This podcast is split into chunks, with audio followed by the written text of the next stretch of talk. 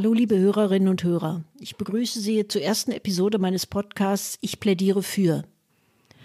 Ich bin Vera Juncker und ich habe diesen Podcast als politischen Podcast konzipiert. Warum nun gerade ein politischer Podcast? Ich bin seit knapp 46 Jahren Mitglied der SPD, davon die meiste Zeit aktiv. Ich bin in meiner beruflichen Laufbahn immer wieder mit verschiedenen Bereichen der Politik in Kontakt gekommen und habe viele Einblicke in das Innenleben von Parteien und Parlamenten bekommen. Um hier kein Missverständnis aufkommen zu lassen, mein Podcast enthält keine Enthüllungsgeschichten oder ähnliches. Mein Anliegen ist ein gänzlich anderes. Wir erleben zurzeit eine sehr ernste Energie-, Wirtschafts- und gesellschaftspolitische Krise, die tiefe Spuren in der Gesellschaft hinterlassen hat und in der Zukunft noch hinterlassen wird. Mir geht es vor diesem Hintergrund darum, politische Strukturen und Muster kritisch zu untersuchen und auch Alternativen aufzuzeigen, um die derzeitige Erstarrung aufzubrechen. Wenn ich mein Anliegen in einem Satz zusammenfassen müsste, würde er lauten, unser Land braucht mehr nüchterne Vernunft und Weitsicht in Denken und Handeln und weniger angstgetriebene, irrationale Ad-hoc-Politik. Ich hoffe, dass ich Sie in diesem Podcast von einigen meiner Gedanken und Ideen überzeugen kann oder Sie zu kritischer Diskussion anrege. Das eigene Denken ist allemal wertvoller als das halbgare Nachbeten der Gedanken anderer. Allerdings auch anstrengender. Jetzt würde ich gern zum Titel dieser ersten Episode kommen. Bin ich eine richtige Sozialdemokratin? Vielleicht finden Sie es merkwürdig, dass ich mir diese Frage überhaupt stelle. Man könnte meinen, dass ich das nach 46 Jahren Parteimitgliedschaft doch wohl wissen sollte. Meiner Ansicht nach muss man aber trennen zwischen der Mitgliedschaft in der SPD und der Frage, ob man auch Sozialdemokrat aus Überzeugung ist. Das muss ja nicht bei jedem oder jeder übereinstimmen. Für mich ist es allerdings von großer Bedeutung, dass in der Packung auf der SPD steht, auch mehrheitlich Sozialdemokraten stecken. Bei der Gelegenheit auch gleich ein Hinweis. Ich gendere in meinem Podcast nicht, weil dadurch meiner Ansicht nach nicht nur der Sprachfluss, sondern auch die Verständlichkeit leidet. Es sind also egal welches Geschlecht ich gerade verwende, immer auch die jeweils anderen gemeint. Nun zurück zu der Frage, bin ich eine echte Sozialdemokratin? Als ich 1977 mit 16 Jahren in Nordrhein-Westfalen in die SPD eintrat, war sie eine andere Partei als heute. Sie war deutlich pragmatischer und bodenständiger, gleichzeitig aber auch deutlich klarer abgrenzbar zu anderen Parteien. Der berühmte Markenkern der SPD, der Gedanke der sozialen Gerechtigkeit, hatte eine viel breitere Basis in der Mitgliedschaft. Das mag auch an ihrer Zusammensetzung gelegen haben, die erheblich weniger akademisiert war als heute. Zwar wurden auch damals schon in meinem Geburtsort Münster, vorwiegend bei studentischen Mitgliedern der SPD, Gedanken der Stammokap-Theorie diskutiert. Im Mutterland der Sozialdemokratie hatte sich aber zu diesem Zeitpunkt schon der Wandel der SPD von der Arbeiterpartei zur Volkspartei vollzogen. In den 70er und 80er Jahren war ich zweifellos eine richtige Sozialdemokratin, weil ich von den Grundwerten, für die die SPD stand, überzeugt war. Einige der Thesen, die ich in meinem Podcast noch aufstellen werde, stimmen mit der derzeitigen offiziellen SPD-Mehrheitsmeinung sicher nicht überein. Ich halte mich aber trotzdem immer noch für eine echte Sozialdemokratin, die sich den Grundwerten der SPD verpflichtet fühlt. Zum besseren Verständnis meiner Grundhaltung schildere ich einfach meinen Werdegang. Allerdings nicht, indem ich Daten und Ämter aneinanderreihe, sondern in Form von bestimmten Merkpunkten, die meine politische Haltung geprägt haben. Für all diejenigen, die sich durch das Schildern von Werdegängen gelangweilt fühlen, kündige ich schon hier an, dass sich die beiden ersten Episoden meines Podcasts mit meinem Werdegang beschäftigen werden. Er ist halt entsprechend meinem fortgeschrittenen Alter etwas länger, Ab Episode 3 wird es dann rein um Politik gehen. Ich wurde 1961 als jüngstes von drei Kindern im streng katholischen Münster geboren. Als meine Eltern 1954 heirateten, wurde in den katholischen Kirchen noch für die Verhütung von Mischehen gebetet. Mit Mischehen waren hier Ehen zwischen Katholiken und Protestanten gemeint. Meine Mutter war Katholikin, mein Vater Protestant. Damit die katholische Kirche ihre Zustimmung zur Eheschließung gab, musste mein Vater sich verpflichten, die Kinder im katholischen Glauben erziehen zu lassen. Das sind merkwürdige Verhältnisse, gleichzeitig aber ein typisches Zeichen für die Arroganz der katholischen Kirche. Einige führen meinen früh erwachten Widerspruchsgeist auf diese Mischehenkonstellation zurück oder aber auf meinen Großvater mütterlicherseits, der sich durch unbotmäßige Äußerungen über die Nationalsozialisten so unbeliebt machte, dass er kurz vor Ende des Zweiten Weltkrieges verhaftet werden sollte und in die österreichischen Wälder floh. Nach der Grundschule besuchte ich ein für Münsteraner Verhältnisse liberales, neusprachliches Mädchengymnasium. Ungefähr zur gleichen Zeit, zu der ich in die SPD eintrat, hatte eine gemeinnützige Einrichtung in meiner Schule einen Aufruf veröffentlicht, in dem Schülerinnen gesucht wurden, die ehrenamtlich alten Menschen helfen wollten. Ihnen sollte durch die Mithilfe im Haushalt geholfen werden, länger in ihrer Wohnung zu bleiben. Ich meldete mich auf diesen Aufruf und wurde zu einer alten Dame von knapp 80 Jahren vermittelt. Da es sich bei diesen Hilfsbedürftigen um Menschen mit nur kleiner Rente handelte, war eine Bezahlung nicht vorgesehen. Ich habe dann über circa zwei Jahre einmal wöchentlich die Wohnung geputzt, die Wäsche gemacht und den Einkauf erledigt. Mit das Wichtigste für die alte Dame waren aber wohl das Kaffeetrinken und Kuchenessen nach getaner Arbeit. Wie viele alte Menschen verließ sie ihre Wohnung nicht mehr häufig und hatte Freude an der Unterhaltung mit dem jungen Mädchen. Auch ich habe aus diesen Gesprächen viel mitgenommen an Einblicken und Erfahrungen.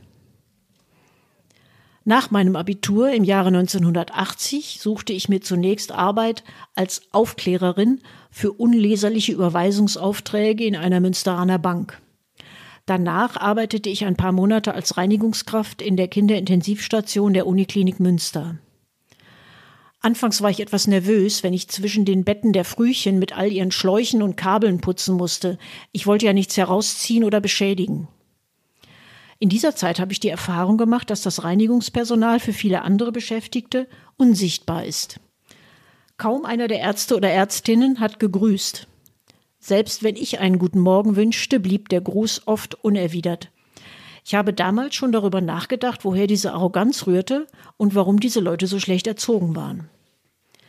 Als meine Zeit an der Uniklinik Münster endete, bekam ich ein großes Kompliment von meiner Vorarbeiterin, einer gestrengen Spanierin namens Maria. Sie sagte, ich könne wirklich gut putzen, auch unter diesen schwierigen Bedingungen. Ich war richtig stolz über dieses Lob, weil es unaufgefordert kam und ungekünstelt war. Außerdem zeigte es, dass ich auch jenseits der geistigen Beschäftigung eine praxistaugliche Arbeitskraft war. Das Jurastudium, das ich zum Wintersemester 1980 in Münster begann, war für mich nie ein Verlegenheitsstudium, wie bei vielen, die nicht genau wissen, was sie studieren sollen und meinen, Jura sei eigentlich nie falsch. Ich wollte seit meinem elften Lebensjahr Staatsanwältin werden.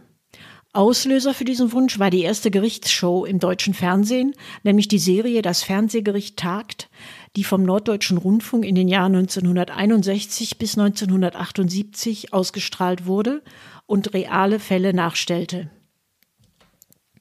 Für mich war klar, dass meine Lieblingsrolle auf jeden Fall die des Staatsanwaltes war.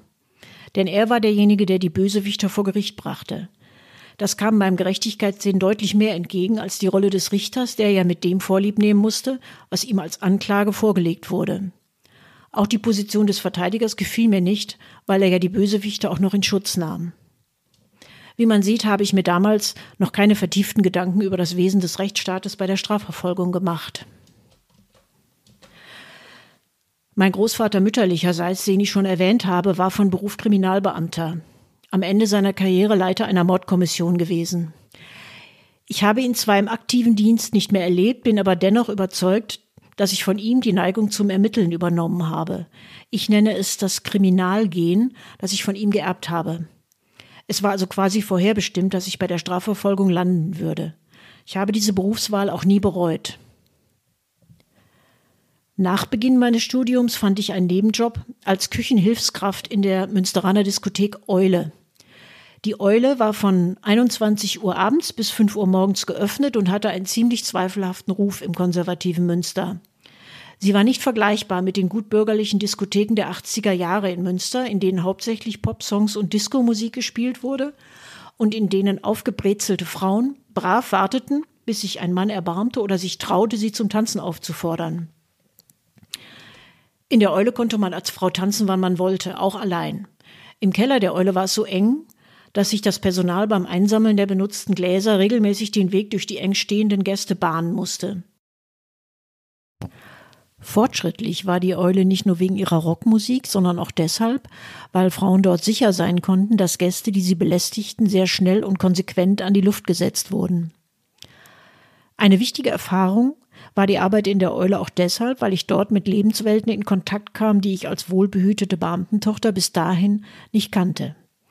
So irritierte es mich schon, als einer der Türsteher an einem Abend zu mir in die Küche kam und einen Eimer mit warmem Wasser holen wollte um nach einer Schlägerei das Blut aus dem Eingangsbereich der Diskothek zu wischen. So direkt war ich vorher nicht mit derart gewalttätigen Auseinandersetzungen in Kontakt gekommen. Aber ich habe gelernt, wenn Schläge eine gewohnte Form der Auseinandersetzung sind, ist die Hemmschwelle unter Alkoholeinfluss noch niedriger als sonst. Eine wichtige Erfahrung für meine spätere Tätigkeit als Staatsanwältin. Bleibt noch zu erwähnen, dass ich nach einiger Zeit als Küchenfee den innerbetrieblichen Aufstieg zur Thekenkraft schaffte. Diese Position hatte einen deutlich höheren Sozialstatus als eine Küchenkraft. Als ich mit meiner Examsvorbereitung begann, habe ich aus Zeitgründen die Arbeit in der Eule beendet. Von da ab hat mein Mann, der auch in der Eule beschäftigt war, das Geld für uns beide verdient. Wir wohnten zu dieser Zeit in einem Gartenhaus in der Nähe des Münsteraner Zoos. Mit Gartenhaus ist aber nicht die in Berlin gebräuchliche Bezeichnung für ein Hinterhaus oder Quergebäude gemeint. Ein Gartenhaus in Münster ist tatsächlich eine Gartenlaube. In unserem Fall bestehend aus einem kleinen Vorraum und einem zweiten größeren Raum, insgesamt circa 30 Quadratmeter. Das Dach war undicht und der Boden war morsch. Im Winter fror schon einmal die Zuleitung zur Toilette ein und musste durch das Anhäufen von viel Schnee an der Außenwand des Häuschens wieder aufgetaut werden. Der Vorteil war jedoch, dass die Miete nur 170 D-Mark monatlich betrug. Es war für uns wie ein Sechser im Lotto, als mein Vater, der Eisenbahner war, uns eine Wohnung der Eisenbahner Wohnungsgesellschaft vermittelte. Diese Wohnung war 65 Quadratmeter groß und kostete 350 D-Mark monatlich. Sie musste allerdings noch hergerichtet werden. Heute würde man sagen, dass sie grundrenoviert werden musste. Beim Tapetenabziehen kam uns in manchen Räumen der Putz gleich mit entgegen. Mein Schwiegervater, der gelernter Schlossermeister war, und meine Schwiegermutter haben mit uns zusammen drei Wochen in der Wohnung gewerkelt, die Wände wieder hergerichtet, tapeziert, gestrichen, die Böden repariert und Teppichboden gelegt. Danach war sie gut in Schuss, auch weil mein Schwiegervater hohe handwerkliche Maßstäbe hatte und keinen Pfusch duldete. Ein wichtiger Baustein meiner Examensvorbereitung war, wie bei so vielen Jurastudenten, der Besuch eines privaten Repetitoriums. Das war nötig, weil die Uni die angehenden Juristen zu meiner Zeit noch ziemlich schlecht auf das Examen vorbereitete. Es fehlte nämlich eine konzentrierte, gebündelte Wissensvermittlung. Mein Repetitor war einer der ersten, die sich auf dem Markt etabliert hatten. Im großen Festsaal eines Münsteraner Lokals saßen dicht gedrängt die Studenten. Ihnen wurden zu Beginn der Kurse Unterlagen ausgehändigt, auf denen sich die Fälle befanden, die später besprochen werden sollten. Die wichtigsten Hilfsmittel waren Schere, Papier und Klebstoff. Man schnitt nämlich den jeweils zu besprechenden Fall aus den Unterlagen aus, klebte ihn auf Papier und notierte anschließend die Lösung anhand der mündlichen Besprechung. Auch Übersichten wurden damals noch am Overhead-Projektor von den Dozenten handschriftlich entwickelt und von den Studenten notiert. Typisch war der ständige leichte Uhu-Geruch über dem Kursraum. Auch wenn man sich dieses didaktische Konzept heute nicht mehr vorstellen kann, so war es doch recht erfolgreich. Durch die Mischung aus Zuhören, Selbstschreiben und dem Zusammenbasteln der eigenen Unterlagen wurde der Wissensstoff auf verschiedenen Wegen vermittelt und blieb nicht nur bei mir länger im Gedächtnis. Nachdem ich das erste Staatsexamen im Jahre 1985 bestanden hatte, begann die Referendarzeit. Besonders spannend fand ich die Ausbildung beim Arbeitsgericht in Bielefeld und bei der Rechtsstelle des DGB in Hamm, bei der ich die Arbeit der Rechtssekretäre kennenlernte, die die gewerkschaftlich organisierten Arbeitnehmerinnen und Arbeitnehmer vor den Arbeits- und Sozialgerichten vertraten. Als ich das zweite Staatsexamen im Jahre 1990 abgelegt hatte, war die Warteschlange für die Aufnahme in den Justizdienst des Landes Nordrhein-Westfalen sehr lang. Ich musste also zunächst eine andere Beschäftigung finden. So entschied ich mich für den höheren Dienst in der Landesfinanzverwaltung. Dort wurde man in einer eineinhalbjährigen sogenannten Einweisungszeit in Steuerrecht, Bilanzrecht und Buchführung und so weiter ausgebildet. Und auch in der Praxis schon als Leiterin eines Sachgebiets in einem Finanzamt eingesetzt. Der Weg zur Finanzverwaltung war, im Nachhinein betrachtet, eine der besten beruflichen Entscheidungen, die ich getroffen habe, und dies gleich aus mehreren Gründen. Zum einen war die Einweisungszeit durch den Wechsel zwischen Theorie und Praxis sehr effektiv gestaltet. Zum anderen hatte ich das Glück, dass ich mit der Finanzverwaltung gleich zum Einstieg ins Berufsleben eine sehr gut funktionierende Verwaltung erwischt hatte, die ihre Mitarbeiterinnen und Mitarbeiter wertschätzte. Ich wurde dem Finanzamt Coesfeld zugewiesen, einem kleinen Landfinanzamt unweit von Münster. Dort habe ich nicht nur fachlich viel gelernt, sondern auch das nötige Rüstzeug in Führungslehre erhalten, ein Gebiet, das zu dieser Zeit in anderen Verwaltungen kaum eine Rolle spielte, wie ich später in der Justiz feststellen musste. Schließlich haben mir meine Kenntnisse aus der Finanzverwaltung den späteren Einstieg in die Wirtschaftsstrafsachen bei der Staatsanwaltschaft Berlin deutlich erleichtert. Beim Finanzamt Coesfeld war ich eine Pionierin bei der Gestaltung der Arbeit mit IT-Technik. Ich war dort die erste Regierungsrätin, die bei ihrer Arbeit einen natürlich selbstbezahlten Laptop verwendete, damals noch ohne Festplatte und nur mit Diskette als Speichermedium. Der private Kauf von Laptops, PCs und Monitoren für den Dienstgebrauch war eine Konstante, die mich noch fast bis zum Ende meiner späteren Tätigkeit in der Justiz des Landes Berlin begleiten sollte. Nach der Wiedervereinigung bot sich im Jahre 1991 für mich die Chance, als Staatsanwältin nach Berlin zu gehen. Obwohl ich mich in der Finanzverwaltung sehr wohl fühlte, kam ich zu der Überzeugung, dass es falsch wäre, meinen Traumberuf nicht zu ergreifen, nur weil es vielleicht im Augenblick der bequemere Weg gewesen wäre, in der Finanzverwaltung zu bleiben. Da mein Mann bereit war, mit mir nach Berlin zu gehen und wir über meinen Schwiegervater die Chance hatten, schon von Münster aus eine Wohnung in Berlin anzumieten, zogen wir im November 1991 nach Berlin.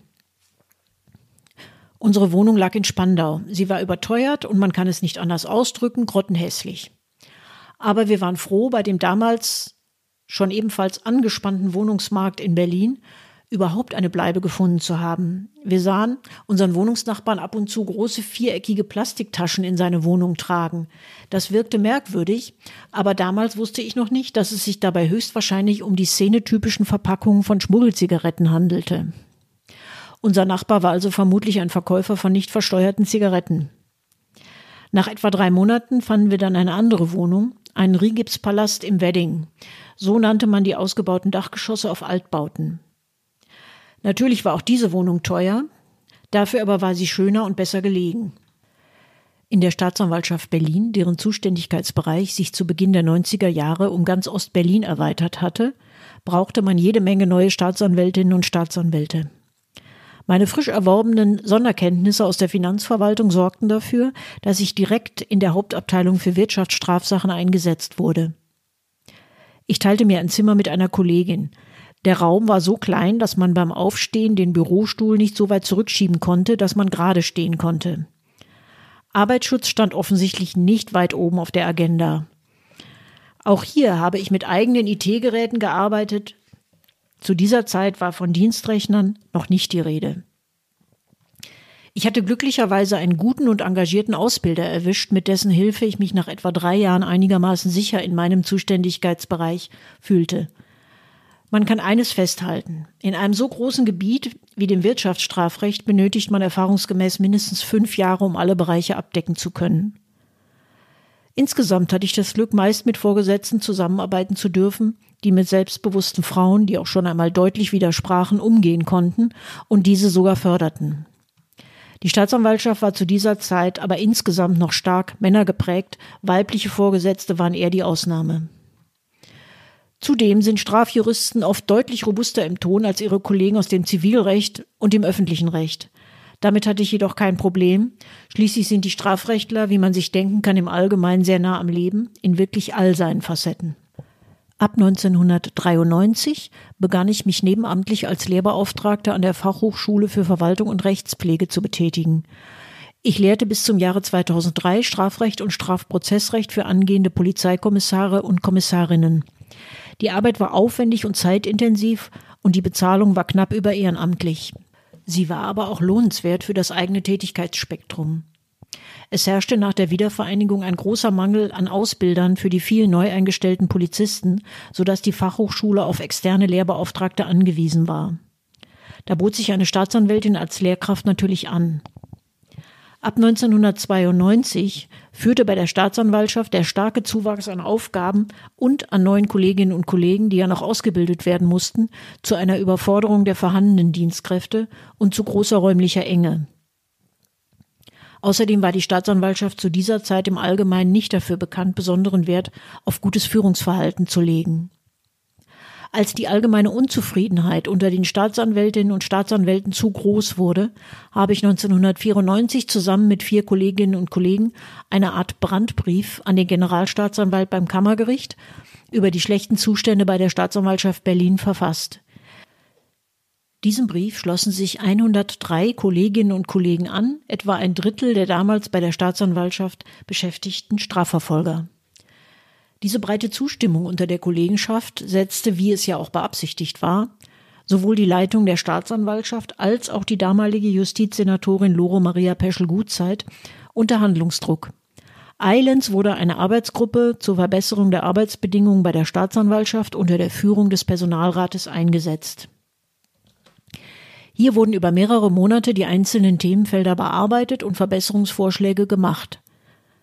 Für den besonders schwierigen Bereich der Führung wurde ein externer Berater hinzugezogen, der überraschenderweise auch zu dem Schluss kam, dass es erheblichen Nachholbedarf in Sachen Mitarbeiterführung gab. Der logische nächste Schritt für mich war es, mich im Personalrat zu engagieren, weil dieser das gesetzlich vorgesehene Gremium ist, um die Mitarbeiterinteressen zu vertreten. Meine Kollegen waren so freundlich und haben mich gewählt. In den folgenden Jahren lag dann auch im Personalrat mein Hauptinteresse darin, die Arbeitsbedingungen und damit auch das Arbeitsklima zu verbessern. So viel zum ersten Teil meines Werdegangs. Wenn es Sie interessiert, wie es in meinem beruflichen und politischen Leben weiterging, empfehle ich Ihnen die Episode 2 meines Podcasts. Darin verrate ich dann auch, ob ich tatsächlich noch eine echte Sozialdemokratin bin. Sie können die Episoden auch auf meiner Website vera-junker.com nachlesen oder hören. Wenn Ihnen mein Podcast gefällt, dann sagen Sie es weiter und abonnieren Sie ihn. Gefällt er Ihnen nicht, schweigen Sie einfach höflich darüber.